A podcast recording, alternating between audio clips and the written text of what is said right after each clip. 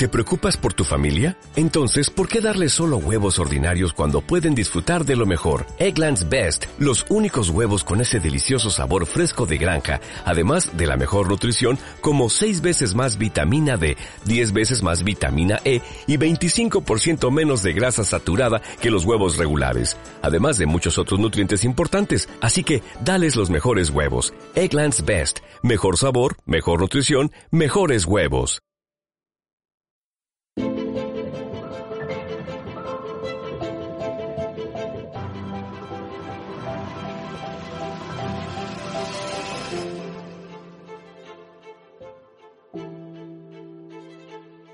Muy buenas, les damos la bienvenida al primer programa de Descifrando la Guerra. Yo soy Alejandro López, su presentador, y hoy inauguramos un nuevo espacio para tratar de acercarnos a la realidad internacional y buscar las claves de lo que sucede en el mundo. Este primer programa nace en la cuarentena, con un invitado muy especial, el coronavirus de COVID-19, la pandemia que ha paralizado el planeta.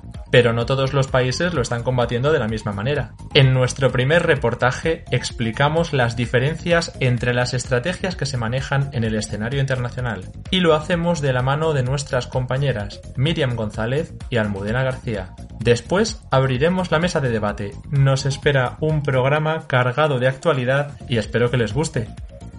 Comenzamos.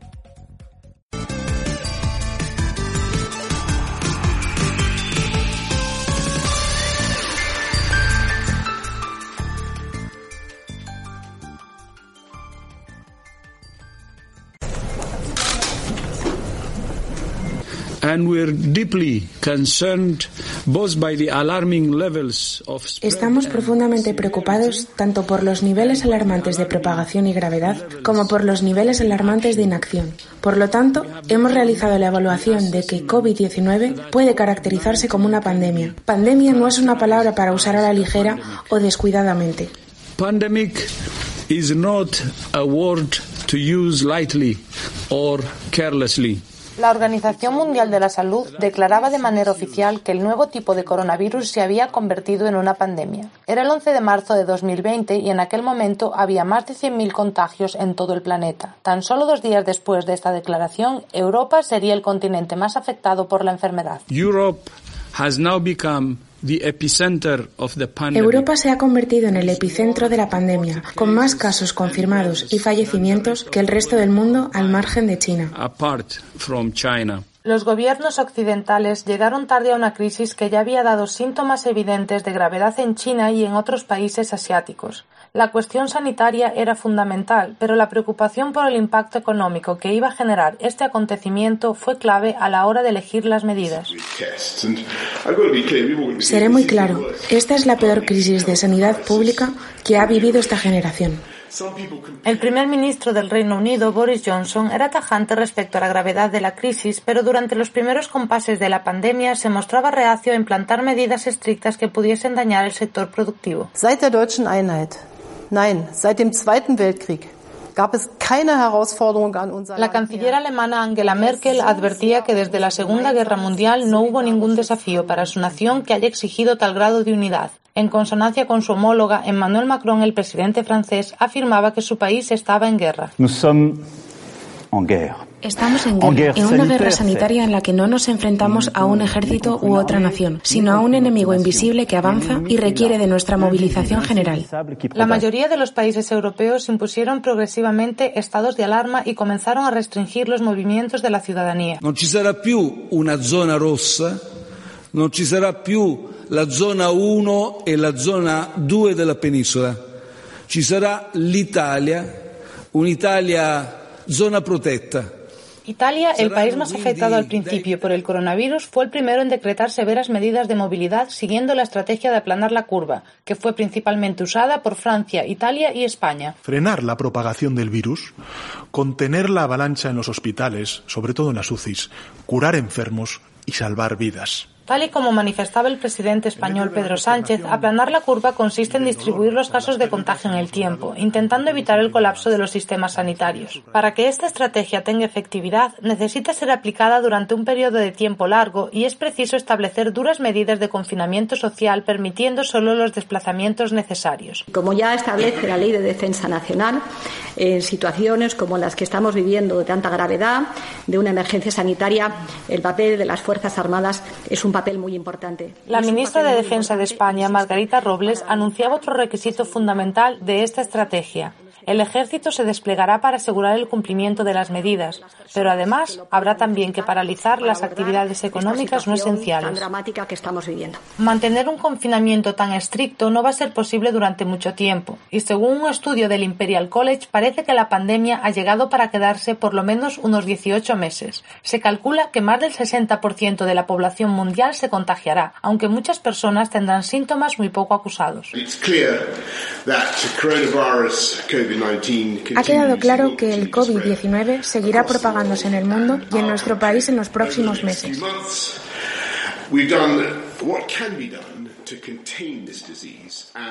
Por este motivo, en un primer momento, el Reino Unido optaba por una estrategia diferente a la española o a la italiana. La opción británica era la denominada inmunidad de rebaño, que consiste en crear un grupo de personas que sea inmune al virus de manera que ya no puedan infectar ni verse afectadas por el mismo. Ante la pregunta de si prohibir eventos multitudinarios contendría la propagación del virus, nuestros asesores consideran, como hemos dicho en las últimas semanas, que tendría un impacto mínimo en la transmisión del COVID-19. Mediante este sistema de inmunidad de rebaño, el distanciamiento social se aplicaría más lentamente, no habría necesidad de cerrar todos los lugares públicos y se decretaría el aislamiento de los principales grupos de riesgo de la sociedad, mientras se permite el contagio de los otros sectores de la población. Reino Unido trató de usar esta estrategia, aunque finalmente terminó retractándose. En Asia, sin embargo, siguieron otro método bastante exitoso para controlar el virus, aunque a día de hoy siguen temiendo una segunda oleada de infección. Corea del Sur fue capaz de ofrecer pruebas masivas. Es mucho más importante hacer pruebas en las fases iniciales del contagio, ya que si no después se deberán establecer medidas de control. Hong San Lee es profesor de la Universidad de Medicina de Yonsei, en Corea del Sur, y hace referencia a la estrategia seguida principalmente en Asia. Para llevarla a cabo, además de realizar test masivos, se requiere una capacidad sanitaria basada en un amplio número de camas de cuidados intensivos, disponer de respiradores y mascarillas y sobre todo que el personal sanitario tenga una protección adecuada. Esta pandemia ya ha colapsado muchos sistemas sanitarios por todo el planeta, y aunque algunos países como China parece que empiezan a recuperarse, el temor a un segundo brote de contagios permanece y todavía se siguen decretando medidas excepcionales. Estamos asistiendo a la peor crisis económica desde la Gran Depresión, así anticipaba la directora gerente del Fondo Monetario Internacional, Cristalina Georgieva, los efectos de las medidas que han tenido que aplicar la mayoría de los países y que están dañando seriamente la economía global.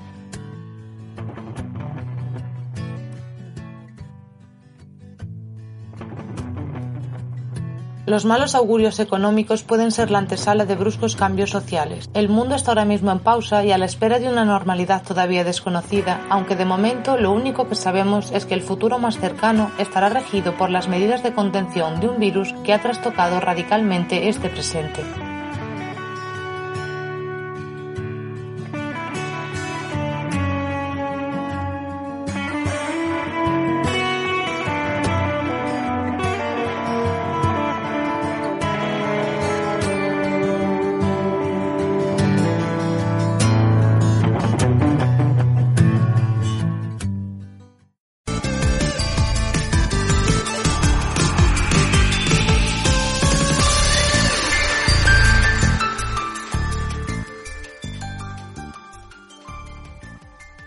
Queda patente que en esta crisis cada país está tomando sus propias decisiones, lo cual nos lleva a contradicciones y conflictos, de los cuales hablaremos en este espacio. El cambio de estrategia de Reino Unido marcó un punto y aparte en la crisis y los continuos desencuentros que se viven en Europa amenazan con romperla. Para adentrarnos en los efectos geopolíticos del COVID-19, contamos con Pablo del Amo, historiador.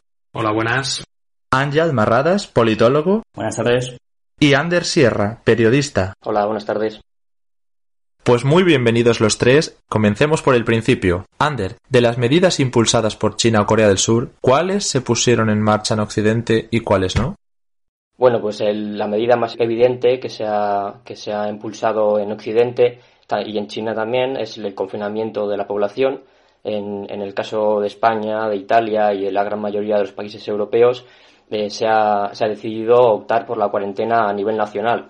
Hay que destacar que en, que en China eh, se ha optado por eh, confinar una parte de la población, no entera. Es un dato importante. Solo se ha tomado esta medida en la provincia de Hubei, de unos 50 millones de habitantes.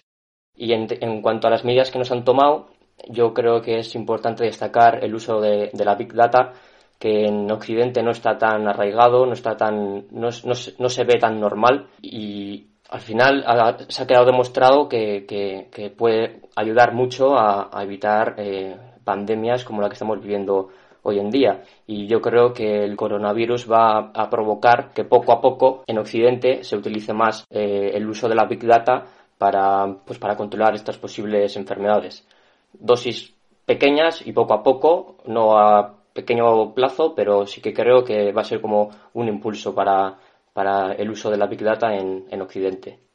Otra de las grandes estrategias es la conocida como inmunidad de grupo, pero hemos visto un repentino cambio de estrategia en Reino Unido. Pablo, ¿es un mito o una realidad?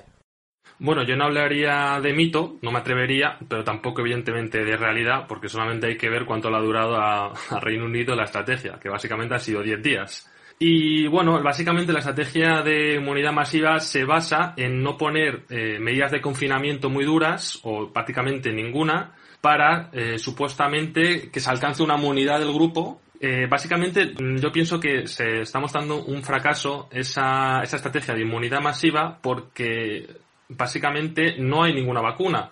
Y no se sabe, además, que si una persona, por ejemplo, que se ha contagiado y pasa la enfermedad, no se sabe si no se puede volver a contagiar o se adquiere una inmunidad. Por tanto, es una estrategia que, a mi juicio, tiene bastantes riesgos. Y eso es por lo que ha pasado también que los gobiernos han dado cuenta de, por ejemplo, Boris Johnson o Donald Trump, que eso iba a implicar un número bastante grande de, víctimas. Creo que decía Donald Trump hace poco que si no se hubieran aplicado medidas de distanciamiento, las víctimas en Estados Unidos hubieran rebasado el, el millón. Y yo diría que, lo que me parece curioso es que, por ejemplo, son los países anglosajones o del norte, como Países Bajos o Suecia, los que han aplicado esta, esta estrategia, que se basa prácticamente en la supervivencia económica. Y yo, lo, sacaría un concepto más cultural, en el sentido de que estos países eh, evidentemente son los países más estables, más ricos, se creen que a ellos no les va a afectar tanto el coronavirus. En cambio, a países como Italia o España, con unos gobiernos más endebles o estados más endebles, sí que les afecta más. Lo que pasa es que me parece una aproximación bastante errónea. Pero si se han descartado las grandes medidas chinas, ¿qué valoración podemos hacer del desbordamiento de países como Irán, España o Italia? Ángel. Bueno, eh, en mi opinión realmente creo que eh, no ha habido una gran diferencia en, las medidas, aunque sí en la manera eh, de implementarlos, por así decir. Es decir, la disciplina social en los países asiáticos parece que es un factor de importancia, por ejemplo, a la hora de el uso de las mascarillas, que parece inocuo, pero en realidad tiene, tiene su peso, que se hace al final notar, pues cuando, cuando estos ciudadanos pues eh, aceptan más fácilmente ese tipo de restricciones eh, o los gobiernos están más dispuestos a llevarlas a cabo. Esto especialmente es eh, relevante en cuanto al caso de China, porque ellos ya pasaron por la epidemia del SARS y por lo tanto el gobierno ya estaba más advertido. Igualmente otros gobiernos de la región como Singapur o Taiwán ya tenían medidas preparadas para posibles epidemias. Evidentemente los gobiernos de Occidente también, pero no había eh, una mano tan larga a la hora de, llevar a cabo medidas drásticas de, manera tan, tan rápida. ¿Ander? Que como decíamos, que la experiencia que han tenido los países asiáticos en cuanto al SARS de 2002-2003 que ha sido bastante determinante a la hora de poder eh, añadir eh, y poder tomar esas medidas de, de contención. no fue tan duro como, como está siendo el coronavirus, porque si no recuerdo mal mató a 800 personas, pero sí que hubo una sensación de, de, peligro en cuanto el virus de, del coronavirus se empezó a extender por, por China. Entonces, eh, como decía, la experiencia vivida en 2002-2003 ha sido un factor determinante para, para que los países asiáticos eh, tomen medidas antes y, más, más agresivas. Ángel. Bueno, yo lo que diría básicamente es que eh, esa situación al final, eh, el dilema, el dilema que, enfrentan los países es el mismo. Es, por un lado, la llamada salud pública, es decir, que todos los ciudadanos eh, puedan tener eh, un acceso a la salud, que todos los ciudadanos puedan pasar la pandemia, eh, todos los ciudadanos sobrevivan, frente a la idea de la economía. Eh, que por supuesto todos los, todos los países enfrentan este, este dilema, porque al final es una cuestión de hasta qué punto tienes que parar la economía. El, jefe de la patronal italiana decía no podemos parar el 70% de la economía porque pasaremos a perder 100.000 millones de, euros diarios, em, mensuales, perdón. Pablo. Que lo que ha dicho Ángeles me parece muy interesante y quería apuntar una cosa, porque hay algo que los gobiernos están dando cuenta y todos los estados es que es quien salga antes de la crisis y se ponga en marcha la economía, mejor va a ser para él y va a coger más carrerilla respecto a los demás, los que están sufriendo más. A mí me parece que es la clave por eso, por eso en los eh, países como eh, Holanda, Alemania y tal, por eso tienen miedo de, de, de quedarse atrás y de coger carrerilla y ser los primeros en pasar la crisis.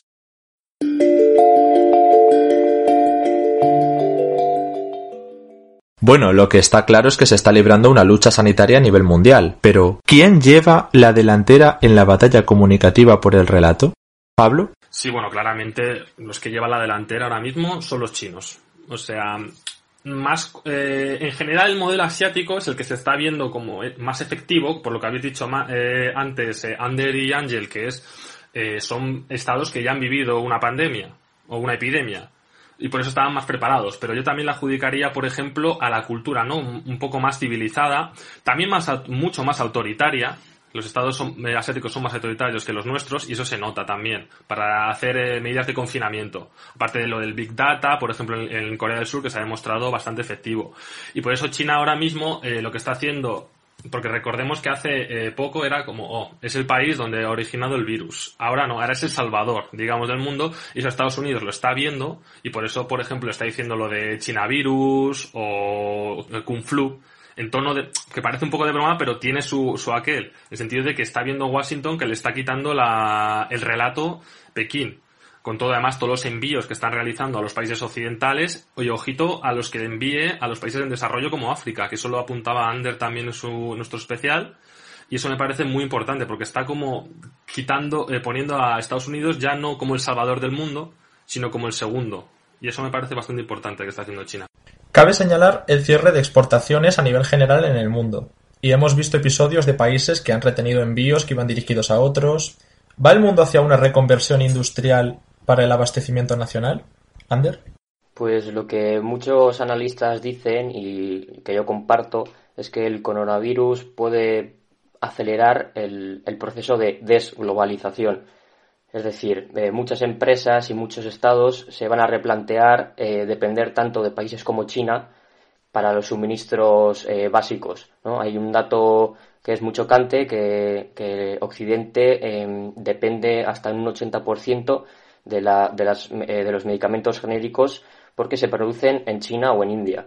Entonces, desde mi opinión, eh, considero que estas, eh, los estados van a intentar relocalizar esas cadenas de, de, producción en, en, a lugares más cercanos a su mercado. las declaraciones de Macron, por ejemplo, son, son muy evidentes, ¿no? que, que pedía una, una mayor soberanía europea y francesa para no depender tanto de, los productos básicos. Y también en la misma línea iba el, ministro de Finanzas francés, que decía que no se podía depender tanto de las, de las grandes potencias como, como China.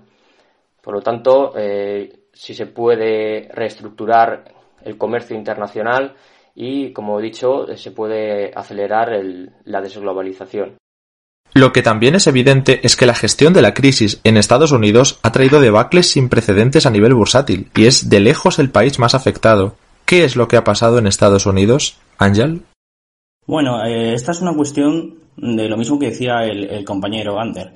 La estructura del comercio internacional. Estados Unidos, eh, como, como, ostentador de, de, la moneda más importante del mundo, el dólar, eh, sufre una crisis estructural eh, muy importante que evidentemente no es ajena a esos flujos comerciales y, y, aunque ahora se intente dar el discurso de que el coronavirus es el, el agente externo que viene a, a, crear esa crisis, esa crisis ya está ahí.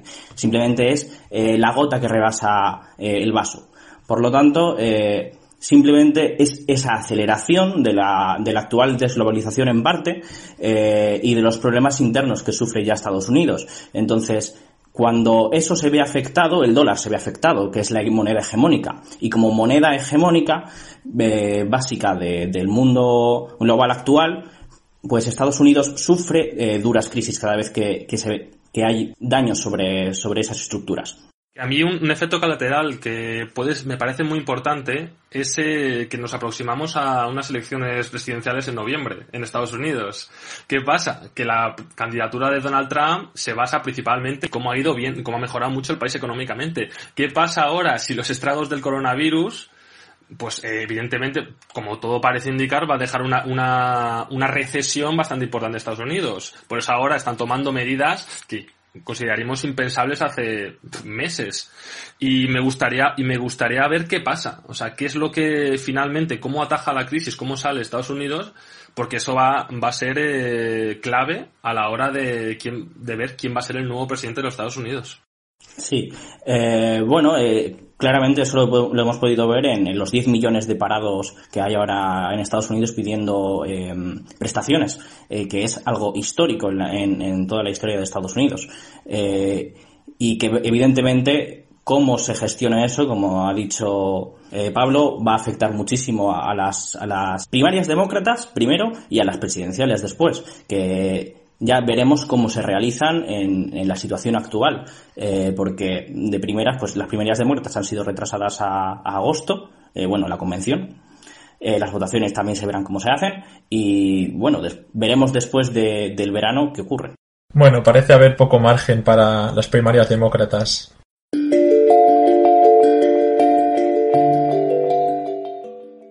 Como vemos, algunos países están enviando a otros, en mayor o menor medida, los insumos médicos que requieren, pero algunos confiaban en tener otros aliados, y se ha desatado una carrera diplomática que nadie preveía. Es el caso de varios estados en el seno de la Unión Europea, pero quizá el punto álgido de esta nueva batalla diplomática fueran las declaraciones del presidente de Serbia, Aleksandar Vučić. Vamos a escucharlas. Ahora todos entendieron que la solidaridad internacional en realidad no existe. La solidaridad europea no existe. Ese fue un cuento de hadas sobre el papel. Hoy envié una carta especial porque tenemos grandes expectativas y muchas esperanzas. El único que puede ayudarnos en esta difícil situación es la República Popular de China. A partir de hoy, como saben, no podemos importar bienes, según la resolución de la Unión Europea. Ursula von der Leyen declaró hace un momento que no tenemos derecho a importar equipos médicos de la Unión Europea. Cuando hay angustia y dolor, entonces el dinero serbio no sirve, como si pidiéramos algo gratis. Creo en mi hermano y amigo Xi Jinping y creo en la ayuda china. El único país que puede ayudarnos es China. En cuanto al resto de ellos, gracias por nada. Pablo, después de aquellas declaraciones, algo se movió en Europa, y ahora se ha asistido a muchos más países, miembros y no miembros. ¿Qué ha cambiado en la Unión Europea? Básicamente la palabra es miedo. Básicamente miedo. Porque están viendo cómo les han comido por todas partes los chinos y los rusos la batalla comunicativa. Y, no, y, no es, y, es, básicamente, no porque no estén ayudando los países miembros más que los chinos o los rusos, sino básicamente porque son incapaces de, de, hacer un, no sé, un programa de comunicación de decir, oye, nosotros también estamos ayudando, o de poner cámaras o poner un himno de la, de la Unión Europea cada vez que sale un cargamento. Yo creo que tampoco es tan difícil, sinceramente. Y bueno, sí que es verdad que ahora lo que está pasando es que, por ejemplo, la, la comisión, pues como se pueden ver mucho más vídeos de Ursula von Leyen, que bueno, que algo es algo, y bueno, por ejemplo, también he visto como más gráficos y tal, diciendo los, aust eh, los austríacos están enviando tal eh, millones a Italia y tal. Pero claro, o sea, yo creo que esto no es suficiente. O sea, y no lo es porque en Italia se está viendo que el crecimiento de los escépticos está creciendo un montón. Y es evidente, se sienten desamparados por parte de Europa. Ahora veremos qué, qué se decide en el Eurogrupo para impulsar eh, la Unión Europea después de la recesión que va a haber. O sea, y ahí vemos otro choque entre países del norte y países del sur. Y no sé, yo creo que ahora se está dirimiendo el futuro de la Unión Europea en estos momentos. Pero, Pablo, ¿es una cuestión comunicativa o es cuestión de fondo? De fondo, yo diría, porque como ha dicho, dijo Ángel al principio, estamos hablando de, de, una unión que se basa principalmente en términos, es un mercado, o sea, en términos económicos, y no, y la, por ejemplo, ahora se debe eh, dar un debate de en plan de, bueno, igual lo que la Unión Europea necesita no solamente es un mercado, sino una salud común, una política más común, eh, un enfoque mucho más de cohesión social, porque es que no eh, se está demostrando que no puede ser, porque es al final la Europa de las dos velocidades. El problema es que cuando tienes un mercado común y una moneda común no puede ser así, o por lo menos que las velocidades no estén tan dispares. Y si el problema también es comunicativo, porque no, no saben vender su mensaje. ¿Ander? Yo quería añadir como un dato curioso que en, en la publicidad que, ha publicado la Unión Europea sobre la ayuda que han mandado a los distintos países, que es curioso cómo en, en uno de esos infográficos eh, lo que se hace es comparar lo que ha enviado la Unión Europea con China. No compara, no solo publica lo que ha mandado Alemania, Austria, sino que se pone Alemania y Francia han mandado más mascarillas que China. ¿no? Es algo curioso que que es como una competición, es que ellos mismos lo están dejando claro con, ese mensaje. Sin embargo, la carrera para ganar el relato en la solidaridad europea frente a China ha chocado con un muro, los eurobonos. Ángel, ¿cómo afecta la débil integración europea en esta batalla comunicativa? Bueno, el, problema de, la integración europea eh, es que es un discurso complicado, es un discurso que, que se vende de manera distinta en distintos países y que no es único, porque eh, la integración europea para los países del sur es una cosa, pero para los países del norte es otra. Y ahí, por ejemplo, tenemos a, la Liga Hanseática, ¿no? Eh, que son los países eh, halcones fiscales del norte, austeros, que buscan siempre tener una buena balanza económica, y para ellos la integración es simplemente integración económica, no política. Entonces, eh, aquí hay que, básicamente, lo que, el problema es que hay un debate muy, muy fuerte, primero, sobre qué es eso de integración europea. Y entonces los eurobonos, pues es un reclamo eh, de tener una deuda común, eh, con un mismo tipo de interés en los mercados, eh, por parte de esos países del sur que, necesitan y van a necesitar reconstruir sus, sus economías y poder acceder a, dinero de manera sencilla. Pero evidentemente eh, eso significa pues una solidaridad por parte del norte hacia el sur que estos no están dispuestos a aceptar. Entonces, ¿los eurobonos son un problema? No necesariamente. Eh, se podría prescindir de los eurobonos para los países del sur perfectamente. El problema es que no hay un plan. Ese es el problema real. Eh, no hubo un plan en el último Eurogrupo y se verá en el próximo. Yo creo que habrá acuerdo, pero tendrá que verse qué tipo de acuerdo es. Bien, me gustaría conocer también vuestra opinión sobre esta cuestión. Pablo. Como ha dicho, el problema de los eurobonos o no en verdad tampoco tiene por qué ser eurobonos, te pueden buscar otras fórmulas. El problema es como la actitud que han tenido los países del norte hacia el sur. Y también yo creo que eh, los países del están haciendo una estrategia bastante mala al principio, en plan de, o los medios de comunicación también, al decir, no, es que la solidaridad es que no, dejaos de, hay que dejarse de esos argumentos de moralistas porque es lo que están utilizando ellos también y eso no está bien. Lo que hay que hacer es ser prácticos y ser flexibles en decir, no, es que no es una cuestión de solidaridad, es una cuestión de que si yo caigo, España, Italia, etc, etc, tu mercado también cae. En un mercado común, tenemos una, una moneda común. O sea, quiero decir, si dejas que nosotros caemos, al final tus, tus productos no se van a vender en, los, en mis países. O sea, quiero decir que estamos también buscando tu, tu beneficio. Yo creo que se debería eh, vender, o vender o no, o convencer en ese sentido. O sea, el problema es que, claro, parece ser que no, que de momento yo directamente, yo opino que no va a haber eurobonos pero que yo creo que se va a buscar otra otra fórmula y espero que sea no que sea el mecanismo de estabilidad porque me parece un despropósito. Ander es lo que lo que ha dicho Pablo, ¿no? Eh, que si los países del sur caemos, cae toda la Unión Europea. Y lo que se está provocando con la negativa del norte es que ese, ese el euroescepticismo crezca en, en Italia, en España. Si bien me parece imposible que haya una salida de la Unión Europea de Italia o España, sí que lo veo bastante probable que crezca el euroescepticismo.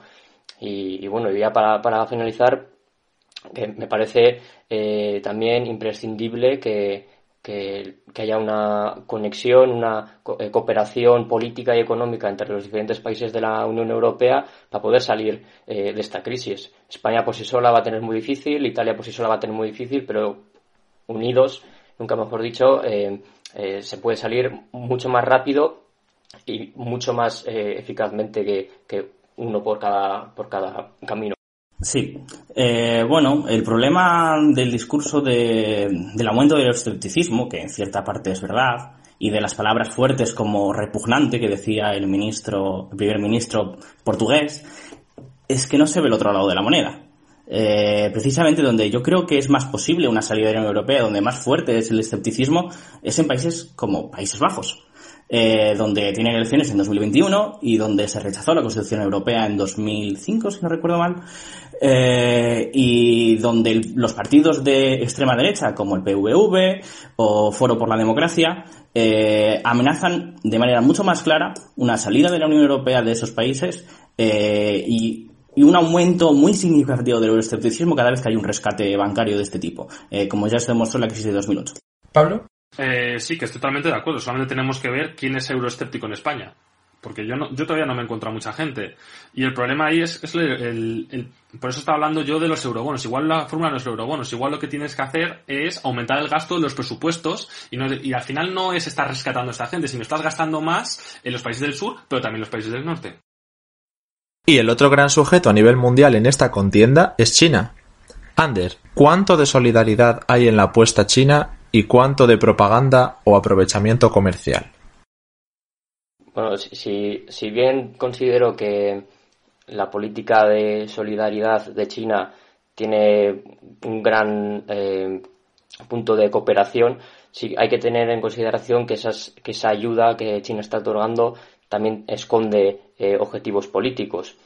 Primero, China necesita que los mercados europeos y, sobre todo los europeos estén eh, saludables, estén fuertes, por lo que busca acelerar la recuperación de estos países por mucho que China esté recuperada, si no puede vender lo que produce, están las mismas. Por lo tanto, ese es un, primer apunte que hay que tener muy en cuenta, ¿no? El, que China le interesa que el, mercado internacional esté saludable. Segundo, eh, para fortalecer su influencia en el sistema internacional. Eh, yo creo que China tiene la oportunidad de, afianzarla porque Estados Unidos y la Unión Europea están más centrados en, su, en sus problemas internos. Entonces, está claro que la propaganda, por, llamarlo de alguna forma, eh, tiene también objetivos de, influencia. Como hemos comentado antes, las declaraciones del presidente serbio son un claro ejemplo. Pero es que esas declaraciones se pueden también eh, trasladar a, muchos sitios, sobre todo a los países más vulnerables, como pueden ser los, países africanos, los países de la Europa del Este, de la ASEAN, que, que no tienen otra oportunidad que, que, pedir la ayuda a China. Entonces, como conclusión, por supuesto que hay eh, solidaridad, solidaridad en, las acciones de China, pero también hay eh, un factor político y geopolítico. Yo también apuntaría, aparte del factor exterior, el factor interno. Porque yo, nosotros acordamos mucho, pero los primeros compases de la crisis en China, la, la, población estuvo bastante enfadada con cómo había gestionado el gobierno. Pero ahora está como, digamos, eh, reivindicándose el gobierno para decir, no, no, pero nosotros somos el gobierno bueno, el gobierno fuerte, el gobierno efectivo, que está, no solamente hemos pasado nosotros la crisis, sino es que encima estamos eh, ayudando a los demás países. Como es una forma también de, de fortalecerse interiormente. Sí, bueno, y en esa fortaleza interior precisamente creo que es muy importante tener en cuenta que esta va a ser una crisis que va a sufrir China, me refiero una crisis económica. Eh, en 2008, sin embargo, eh, aunque China tuvo problemas, no sufrió la crisis que sufrió el resto de países con la gran recesión. Eh, y eso hay que tenerlo muy en cuenta porque China tiene problemas internos bastante importantes económicamente, porque aunque sea una de la segunda economía más grande del mundo, en términos de una economía moderna, no lo es porque el consumo interno es muy bajo respecto a países como, los europeos o como Estados Unidos. Eh, y eso es algo que, China quiere revertir. Pero el problema es que eh, acentuando con parches como la exportación sanitaria, eh, precisamente esas exportaciones no puede conseguir ser una economía de consumo y acentúa esas contradicciones que la obligan a ser una economía de exportaciones. Ander. He leído mucho que a mucho analista o, en las redes sociales que vaticinando la caída del Partido Comunista Chino y en mi opinión va a ser todo lo contrario. El Partido Comunista Chino va a salir reforzado, pero como dice Angel, eh, el problema que tiene el, gobierno es eh, los posibles eh, problemas económicos que van a surgir por el coronavirus. Por lo tanto, si bien el, Partido Comunista Chino va a salir reforzado de esta, de, esta crisis, de, la pandemia, de la propia enfermedad, es verdad que la crisis económica que, se va, a venir que va a venir después puede provocar, la, no la caída, pero sí un descontento de, la sociedad que, a largo plazo pues ya se verá qué pasa. Sí, Ángel. Sí, eh, yo lo que eh, creo eh, precisamente que esta estrategia de China sirve para, para la ruta de la seda. Eh, muy concretamente porque le sirve para profundizar en ciertos mercados, penetrar en nuevos mercados y conseguir eh, mejorar su balance económica en ese sentido.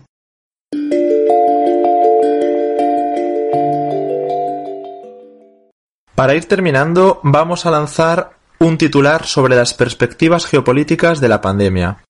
Una reestructuración del sistema internacional y una oportunidad perfecta de China para afianzar su poder. Eh, nueva Europa después del coronavirus, una reconstrucción como vista después de la Segunda Guerra Mundial y una necesidad de abandonar el sistema actual, de focalizarse no solamente en lo económico, sino en lo social y sanitario. Esta crisis es el mayor cambio, la mayor reestructuración eh, social, política y económica desde la caída de la Unión Soviética. Pues muchas gracias a los tres por venir y esperamos volver a vernos en otro programa. Esto ha sido todo por hoy. Les esperamos en el próximo programa de Descifrando la Guerra. Para más información podéis visitar nuestra cuenta de Twitter, Instagram o la página web con las últimas noticias en tiempo real. Muchas gracias por acompañarnos. Nos escuchamos en el próximo programa.